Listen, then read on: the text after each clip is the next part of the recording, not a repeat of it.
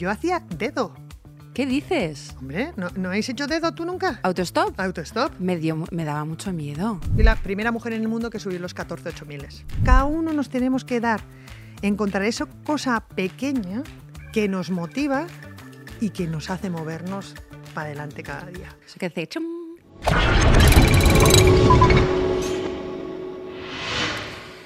Hola, soy Tania Yasera y bienvenidos a Open Talks by Astara. Me encuentro con Edurne Pasaban. ¿Cómo estás? Hola Tania, muy bien, ¿y tú? Bien, ¿cómo has llegado hasta aquí? Pues en tren, ¿A qué hora te has levantado? a las 4 de la mañana. Cuatro de la mañana. ¿Y cuántos eh, medios de locomoción has utilizado? El coche y el tren.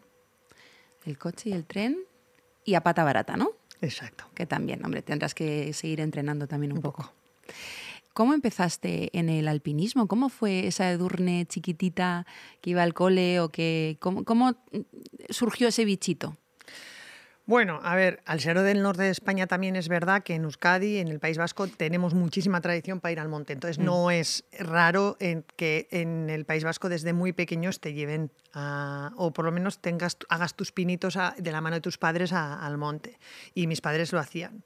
Ah, Para nosotros los fines de semana era ir y subir a los montes de alrededor nuestra y bueno, pues porque la orografía de, de Euskadi también es la que es y por eso, ¿no? Lo pide, lo pide. Lo pide ¿Y dónde subías más, así de chiqui? pues al Chindoki, a Usturre, a, a Aizgorri, a montes que teníamos eh, cerca. Eh, era lo que hacíamos.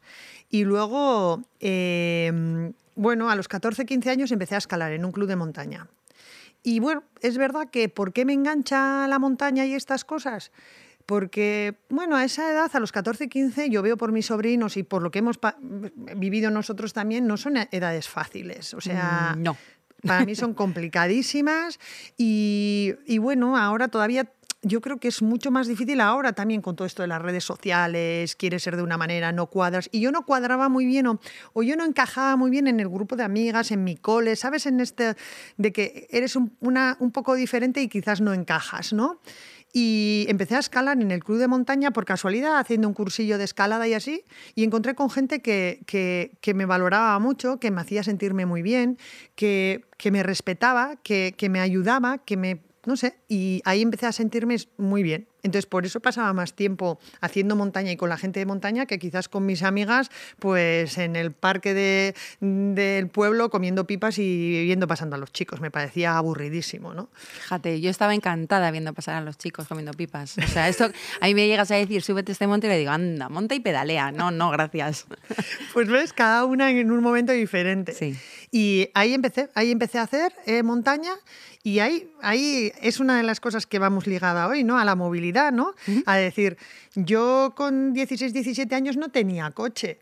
Pero bueno, eh, había gente en el club que tenía coche y entonces el que tenía coche eh, era la pera y entonces había que ir, venga, y se llenaba allí el coche a, lo que, a tope y nos íbamos a... Siempre dentro de los parámetros legales, gracias. Obviamente. Sí, pero a ver, yo hacía dedo. ¿Qué dices? Hombre, ¿no, ¿no habéis hecho dedo tú nunca? ¿Autostop? Autostop. Me, dio, me daba mucho miedo. Bueno, a ver, sí, para ir a la playa sí, porque era una cuesta sí. Claro, pero allí, ¿no? A la playa, no, no. Sí, Yo porque- hacía autostop, salía de Tolosa para irnos a Riglos, cerca de Huesca, a escalar. Pero es que, claro, nuestro objetivo era, necesitábamos ir a donde queríamos escalar, pero no teníamos cómo ir, no teníamos esa movilidad que, estábamos, eh, que estamos hablando. Decíamos, pues mira, nos ponemos aquí a la fuera, de- fuera del pueblo y alguien pasará. Claro, Mejor no, que te- no te vea teníais tus padres. que si no. Sí, claro, sí. entonces sería, entonces entraríamos en la aplicación de Astara, Sí, claro. Astara Go y diríamos, a ver quién va para Huesca o para Riglos. Venga, que me lleve. Hola, me llamo Edurne, ¿y tú? sí. Qué guay. Y, y bueno, y conseguíais llegar y conseguíais, obviamente, pues... Pues pasar el fin de semana y vuelta.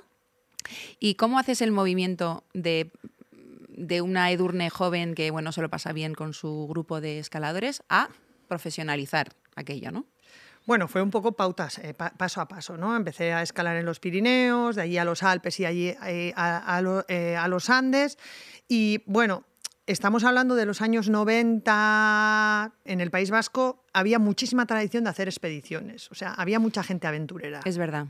Pues eh, casi todos los pueblos tenían expediciones a podían ser a- al Himalaya, pero también había gente que se iba a cruzar el Polo Norte y estas cosas. Había una esto muy aventurera.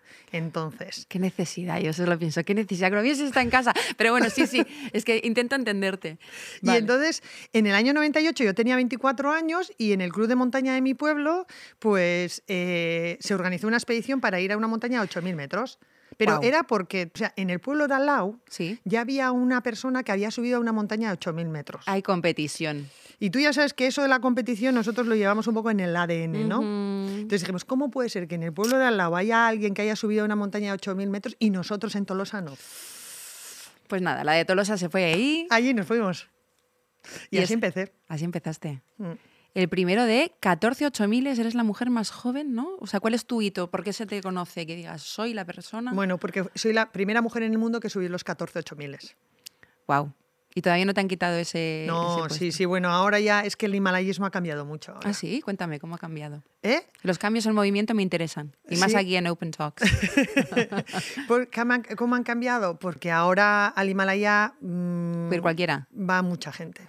Sí, de hecho hay imágenes horrorosas. ¿Habéis ¿no? visto? De- sí, sí, Ah. sí. Haciendo como cola, ¿no? Sí, Para sacarse sí, la eso foto. todo no tiene nada que ver con lo que, lo que hemos hecho nosotros en los años 90, 2000 y estas cosas. O sea que hay mucha más accesibilidad Hay mucho a más. un 8000 ahora mismo. Sí, hay mucho más accesibilidad y mucha más oferta para ir allí. Antes era muy complicado. Solo llegar allí era muy complicado. Yo recuerdo en el año 98 para ver si encontramos cómo ir allí, ¿Sí? eh, era, bueno, a ti te daban un contacto de un teléfono que era un fax. Yo recuerdo perfectamente el fax, ¿os acordáis? Benditos facts. Pasaba, pasabas un papel y el papel volvía y tú tenías que pensar que esa letra había llegado a otro sitio. Sí. Tenías que tener esa credibilidad. Sí, sí, yo he ligado por fax, ¿eh? Luego ¿Ah, esto es sí? para otro, para otro podcast, pero sí, Ay, luego lo contamos. Vete a saber quién te contestaba. Pues eh, espero que el chico en cuestión, pero bueno. Entonces mandabas un fax en el año 98, a, los, a la semana igual alguien te de- devolvía un, un esto de que sí, aquí te esperamos en Nepal, aquí te esperamos, pero Claro. vete a Nepal. Eso es. Y, y, bueno, hacías las mil y una para ir allí. O sea, pues esto, pues salías de Tolosa. A dedo no, espero. No, no, ya había alguien que, que nos quería llevar Sí. y nos llevaba hasta Madrid, cogíamos un avión y después de dar la vuelta al mundo, porque entonces ibas en el- de la manera más económica posible, pues llegabas a Nepal. Y ahora, ahora ha cambiado, pues ¿cómo ha cambiado? Tú ahora estás con tu móvil Mm. Eh, ahí mismo sentada o en otro sitio y tic, tic, tic, tic, tic, compro una subida al Everest y me apunto. Y ya puedes entrenar porque en abril del, mes, del 2024 tendrás que ir al Everest. O sea que te pones a andar como una loca, calentando y, y intentando. Ha cambiado mucho ahora todo esto. Y la gente bueno. va para, sacar, para poder decir que ha hecho un 8000, para sacarse la foto. Para, sí, bueno, eh, la gente va para ponerse. le- La gente, sabes que tenemos. mu- mu- o sea, la gente tiene ese le- checklist que. que- Ah, que- sí, el bucket list, ¿no? Que se dice la- todo lo que quieres hacer antes de cumplir los 30, o los eso es, 50. los 50 o antes de morirte. Y Sí, suele escribir ser, un pues, libro, ya- plantar un, un árbol, subir al Everest, tener un eh, hijo. tener un hijo, eh, irme a, la- a- a un, a un viaje de estos eh, espaciales. Y Lo normal, o, o- o un submarino, ¿no? Sí, entonces todo de pues, moda. ahí una de las cosas de la lista esa es subir al Everest, por ejemplo. Entonces, bueno, ha cambiado. Ha el cambiado. check. Check. Y luego también eres, eh, ha- has dicho otras veces que tu, tu 8000 más difícil fue el de la salud mental. ¿Cómo, cómo fue aquello? Bueno, porque en mi carrera deportiva fue una carrera larga en años, 10 años, en una edad muy, a, eh, a ver, muy avanzada tampoco, pero bueno, o sea, yo terminé los 14 8000, bueno, eh, mi primer 8000 es con 28, pues a los 38, ¿no? En esos 10 años, ¿vale? Vale. Entonces, ¿qué ocurre? Que ahí por el año 2006, en el- a los 30, 31 años, eh, veo que no encajo en esta sociedad, ¿Vale? porque me dedico a una cosa súper minoritaria, o sea... eh, Especial. especial. Que, que, bueno, que mis amigas tenían una vida completamente diferente a la mía. Habían estudiado, habían hecho una carrera, empezaban a casarse con 31 años, empezaban a tener hijos y estas cosas. Y yo, pues mi, mi sueño y mi, era otro, era hacer expediciones, terminar los 14 8000 y, y bueno, era desde fuera visto, era como, mira que esta persona está consiguiendo su sueño y su reto en la vida, pero no encajas dentro de una sociedad que casi, casi vienen las pautas hechas, ¿no? Es decir, mira, tú eh, Eh, estudias, terminas la carrera, buscas un trabajo, eh, eh, haces una familia, si, es- si puedes te compras una casa, un vehículo, esto, esto es como Otra lista, ¿no? Que también hay que lista, tachar, como sí. lo que decías antes. Y yo no encajaba dentro de esa lista, ¿no? Y entonces, y el entorno, eh, pues bueno, presiona de alguna manera y ahí es cuando conozco, bueno, ve- veo que, bueno, pues tengo un problema de salud mental en el año 2006, que tenía 31 años con una depresión muy grande y ahí fue un año complicado, muy, muy complicado. Hmm. Sí, Sí. porque me imagino que uf, es que es, es- ese sí que es un 8000 difícil porque es que es abstracto, es que no lo puedes ver, no es físico, ¿no? No, Y- es un poco desconocido, ¿no? A ver, eh, gracias a que el mundo está cambiando, se está hablando más de salud mental y de muchas cosas. sí, menos mal, y ahora. ahora. Pero estamos hablando que esto me pasa a mí en el año 2006, cosa que en el año 2006 de esto todavía poca Sí. Mm. gente o nadie hablaba eh, de este tema, ¿no? Entonces, ubicar lo que a ti te pasa es muy difícil, porque es un tema que no se habla, entonces si no se habla y no conocemos, eh, es difícil que tú te identifiques lo que te está pasando, ¿no? Y Sí, menos tu entorno. es como que la carretera, la, que- carretera todavía no está pavimentada, ¿no? Es un poco un camino romano por el Mm. que parece que se va por allí. Pero no esto. Entonces, pues bueno, pero... Bueno, pero tú has hecho mucho también por, por iluminar esa carretera, por poner un par de ladrillos, ¿no? Sí, sí, hombre, yo creo que ese, ese trabajo hay que hacerlo. Pienso que podemos ayudar a mucha gente y a mucha gente joven que tiene muchos problemas Sí. y estas cosas. Creo que sí. El poder verles que en ese camino hay una luz y que esa luz eh, pasa por pedir ayuda. Que también es una parte de la movilidad que estamos hoy hablando, porque al final el estar deprimido es una especie de no movilidad, ¿no? Inmovilidad. El, el- verte un poco atado por, por ataduras absolutamente transparentes que no se ven, pero que muchas veces son muy grandes, muy gordas, muy pesadas y, y es que te pesa el cuerpo, te sabes que literalmente no puedes salir de la cama, que es muchas veces la definición de, de Sí. estar eh, con una No, no, depresión de caballo. te dejas ahí, ¿no? Y esa, esa no movilidad te hace que tú dejes de hacer tus sueños, tus retos, tus, tus, no sé, tu día a día, ¿no? Y al final la movilidad es otra cosa. La movilidad es la capacidad o la posibilidad que te abre algo a conseguir lo que tú quieres. En, mi en caso de alguien puede ser los retos, los sueños, el día a día, el trabajo, la familia, muchas cosas, ¿no? Y eso todo pues en ese momento se bloquea. Hmm. ¿Y cómo lo desbloqueas? ¿Cómo vuelves a, a moverte? ¿Cómo vuelves a, a- a tener un día a día y a luchar por tus sueños, no? Pues buscando el camino. Y para buscar el camino hay dos cosas. Una, pedir ayuda y segundo, encontrar buenos compañeros de, de viaje en ese camino. Qué Y cuando encuentras esos buenos compañeros de viaje, te mostrarán el camino, te costará cogerlo, pero eh, al final mm, yo te digo que soy un ejemplo de que ese camino existe y que se puede recorrer. Eh, es verdad que importante los eh, compañeros, que muchas veces eh, es verdad que mm, es como que te cuesta confiar en ti misma cuando tienes un momento de bajón, es lógico, ¿no? Que incluso tú que has sido la primera mujer en conquistar 14 8 miles, ¿sabes? Y estás ahí con un bajón, más que un bajón, con una depresión, eh, el confiar en ti misma es muy difícil. Pero en el momento en el que mm, confías en tu capacidad para encontrar a alguien que, que- despierta esa magia que hay en ti y que de repente vuelves un poco como a vivir, es súper importante. Yo creo que tenemos todos esa capacidad, ¿no? Sí, yo creo que sí, yo creo que sí. O sea, es, eh, es difícil, o sea, a veces nos cuesta encontrar, o a nosotros, por ejemplo, nos cuesta em, brindar esa ayuda a esa persona que necesita esa ayuda, ¿no? Porque a veces eh, nos asustan, la- eh, este tipo de situaciones nos asustan, pero nos asustan porque son desconocidas. Todo lo desconocido nos asusta a todos.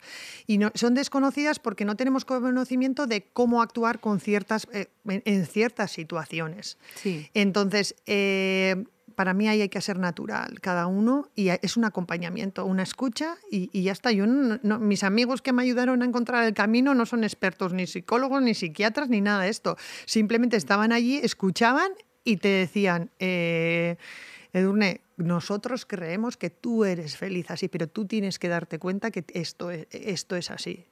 Y por eso me volvieron a llevar al Himalaya. Y por eso me eh, ahí me di cuenta de decían, sí, tienen razón. Yo no soy como todos los demás. Pero esta es mi vida y esto es lo que yo quiero hacer. Y esto es lo que a mí me hace feliz. Fíjate, y se te olvida a veces, ¿no? Mm. A veces se nos olvida. ¿eh? De hecho, eh, tu familia y tus conocidos alguna vez te han dicho que, que, que, por, que, por qué dices que te intentaste suicidar, que eso no lo cuentes, ¿no? Sí, bueno, esto es, eh, esto es un tema, eh, mmm, bueno, el entorno les cuesta, le cuesta...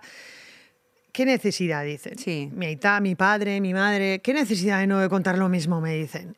Eh, bueno, no es una necesidad, no es una necesidad por mí. Yo creo que el, el abrirse y el, el ver que puede ser referente para unas personas Eso es. en el que una persona que de alguna manera te idolatran porque has hecho 14 8 miles, porque pareces una, una, persona fuerte que te enfrentas a las cosas, pero que detrás de todas esas personas también hay momentos difíciles y estas cosas, las personas, yo lo veo, porque luego lo veo la gente como eh, el feedback que me da, las redes sociales, las cosas que me cuentas, eh, que, me, que me dicen, ¿no? Es decir, me has ayudado mucho, o sea, en todo este camino yo siempre les digo a mis padres, si hay, y ya ha pasado más de una vez, una persona que te escribe diciendo eh, gracias, ya has hecho un montón. Y yo digo, ya sé que a vosotros quizás os duela, porque bueno, también son edades diferentes, hay que poner a, cada persona en su situación eh, diferente en, cada momento, ¿no? Pero, pero bueno, luego entienden, ¿eh? eh bueno, es que realmente yo creo que tenemos en ser personas conocidas eh, y más en tu caso, pues tienes como un poco, eh, con un gran poder viene una gran responsabilidad que decía la película. Entonces, eh, bueno, el poder ayudar a alguien siempre es muy bonito y más cuando puedes volver, yo creo que tu porquería, tus lados oscuros, tus sombras que tenemos todos, eh, volverlas luz para otra persona. Mm. Eso sí que es crear movilidad, crear accesibilidad, ayudar con la salud mental, ayudar a, a que la gente pueda moverse de esas sombras, ¿no? Mm, exacto. Y, y volver lo, la porquería en luz. Que se puede. Que se puede. Que es, al, al final es energía renovable también. y sostenible. ¿Y qué, qué, quién te sostiene a ti? O sea, en tu día a día. ¿Quién me sostiene a mí? ¿Quién mm. me motiva para sí. seguir esto? Sí. ¿Quién te pone las pilas? ¿Quién me pone las pilas? Muchas veces esto eh, a una madre el hijo eh, y, y, más de un, si es de seis años, te pone las pilas. Pero bueno, cada uno de, vosotros, de nosotros también tenemos que ser capaces de, de ponernos las pilas. ¿eh? O sea, eh, no sé, el entorno donde de decides vivir, muchas cosas. ¿no? Yo vivo en el monte, a mí eso me pone las pilas. O sea, yo estoy feliz de estar aquí hoy contigo y de venir a Madrid a hacer mi trabajo y estas cosas. Pero, pero un ratito. Hoy a la noche para casa. Para casa. Y, y, eso, pero eso se durne. Vale. Pero hay otras personas que quedarán otro tipo de. Eh, tienen otros. O sea, hay, hay, yo tengo muchísimos amigos que les encanta vivir en Madrid. Sí. Y ellos son felices viviendo en Madrid. Si pueden en el centro de Madrid, mejor. Pero yo creo que cada uno de nosotros tenemos que eh, buscar el sitio, el lugar, eh, la manera de que queremos vivir para, para encontrar esa chispa y ese... Yo siempre digo que la, esa chispa suele ser muy pequeña, uh -huh. que cada uno de nosotros tenemos esa que detectar cuál es. Eso que hace chum. Y, y agarrarnos a eso. Y la tuya es una, sí. la mía es otra y la de todos los demás que nos escuchan es otra. Lo tienen que saber identificar. Y cuando lo tienes, ¿Y cómo te mueves a donde quieras. Mira, ¿y cómo, cómo identificamos esa chispa, esa energía renovable que tenemos todos dentro? Bueno, cada uno es, o sea, muchas veces en cosas muy pequeñas que ¿Cómo? no nos damos cuenta. Vale, venga, te escucho. Pero aquí yo que? no tengo la clave aquí, ¿eh? Pero tú sí, tú sí, cuéntame. no, no, no. Que no, tú has no... hecho 14 8000, yo no he hecho nada. no, no, yo no tengo la clave de esto. Pero, a ver, cada uno de nosotros tenemos, o sea, cosas que nos, que nos hacen levantarnos todos los días de la cama. Sí, yo tengo dos. ¿A que sí? Bueno, ¡Mamá! que te tiran, ¿no? sí. O sea, bueno, yo también, yo tengo uno también, y bueno, no, el mío es bastante así que le tengo que tirar yo, vamos al cole, venga. que venga, que esto, ¿no? Pero cada uno de nosotros nos tenemos que encontrar esas cosas que son Mm. simples. Yo siempre lo digo, o sea, eh, ¿tú sabes cuántas veces eh, cuando estaba ahí arriba en una tienda de campaña metida a 7.000 metros, Joder. esperando a que amaneciera? Sí. ¿Vale? A, a, que en una tienda súper chiqui, que eran tiendas de tres y entrábamos cuatro por no subir hasta 7.000 metros. Por ser subir, más sostenibles. Es, es, éramos más sostenibles, o más bien para nuestra espalda, ¿no? Y entonces ponía, y, y, dormías allí cuatro y no te podías estirar, todo olía mal, todo estaba eh, eh, húmedo. un sitio súper... Estarías, ¿a que sí? A yo ya, ya me desapunto, pero bueno. Y yo miraba a mi lado y decía, ¿qué hago yo aquí otra vez con estos tíos? Siempre los mismos. Aquí que huele mal, que no sé qué. Sí. Y en aquel momento, si yo era capaz de sentir la sensación que tenías el último día que terminaba la expedición, ese último día que estás abajo, que le miras al monte de abajo y dices, ¡Hala! Mañana me voy a mi casa. Le voy a decir a mi cocinero mañana aquí en el campo basa que me haga unos huevos fritos con jamón y me voy para mi casa. Si tú eres capaz de sentir esa sensación cuando estás mal, ahí sí que te mueves. Ahí sí que te mueves y tiras para arriba. No sé si alcanzaremos llegar a la cumbre, eh, pero que te sales de ahí y te mueves seguro. Por eso cada uno nos tenemos que dar, encontrar esa cosa pequeña que nos motiva y que nos hace movernos para adelante cada día. Bueno, pues con estas últimas palabras no se me ocurre mejor manera de acabar este Open Talk de Astara que, que- que encontrar cada uno esa pequeña chispa en algo sencillo que nos haga movernos, como Edurne pasaban cuando pasaba, pues eso, frío, apretada, todo huele mal, que me lo puedo imaginar. Yo presenté fama, había muchos bailarines y también olía muy mal. Los realities, nadie sabe cómo huele. Una foto no se, no se sabe cómo huele. ¿Qué es para ti la movilidad? Bueno, la- el- gracias a la movilidad me llego a- aquí a estar contigo, eh, a desplazarme a sitios que mm, mm, necesito ir por trabajo o a disfrutar. Entonces la movilidad es la capacidad que me da de llegar a mi- al sitio que yo quiero llegar. ¿Y la movilidad abierta para ti qué es? Esta es una pregunta complicada. Es una pregunta abierta. No, la movilidad abierta, ¿qué es para ti? O sea, el, el open mobility, ¿no? El- Pues que la, la movilidad se puede ver de muchas maneras. Cada uno de nosotros vemos la movilidad. A ver, a ti cuando te pregunto movilidad, ¿qué es lo primero que te viene a la cabeza? la capacidad de movimiento. Vale. Entonces, para hacer la capacidad de movimiento este, podemos utilizar mm, pues muchos vehículos, pero mis pies son vehículos también. Claro. Mi coche es un vehículo, el tren es un vehículo, eso es la movilidad. Y la movilidad abierta creo que yo le diría es una movilidad abierta es un abanico de muchas posibilidades para hacer ese movimiento. Y a poder ser idealmente ya que sean sostenibles. Claro, claro. Yo creo que, o sea, totalmente. En el siglo que vivimos, creo que es una de las cosas que, tiene que tenemos que tener mm, como prioridad, ¿no? Esa movilidad sostenible a medida de cada uno como pueda, ¿eh? Sí, como defiende además Astara una, una movilidad, pues eso, democrática y accesible para todos. Exacto, para todos y de diferentes maneras, ¿no? Porque es que a veces cuando hablamos de movilidad, cada uno, ah, seguro que cada uno le viene su coche, su esto, ¿no? Claro. en, en la cabeza, ¿no? Y, y no, la movilidad puede ser de muchas maneras y lo, que- es un poco lo que también estábamos hablando, ¿no? La movilidad que ofrece Astara, ¿no? Eh, De diferentes maneras. Porque hay muchas maneras de moverse, pero me gustaría también en este tipo de test, en- con contestaciones cortas, Ya he visto, ¿eh? Muy cortas. sí. ¿Qué es lo último que te has comprado? Edurne Pasaban. ¿Qué es lo último que me he comprado yo? Porque Sí. ya sabes que cuando tienes niños compras para ellos, ¿eh? O, o para ellos. Unas botas de nieve.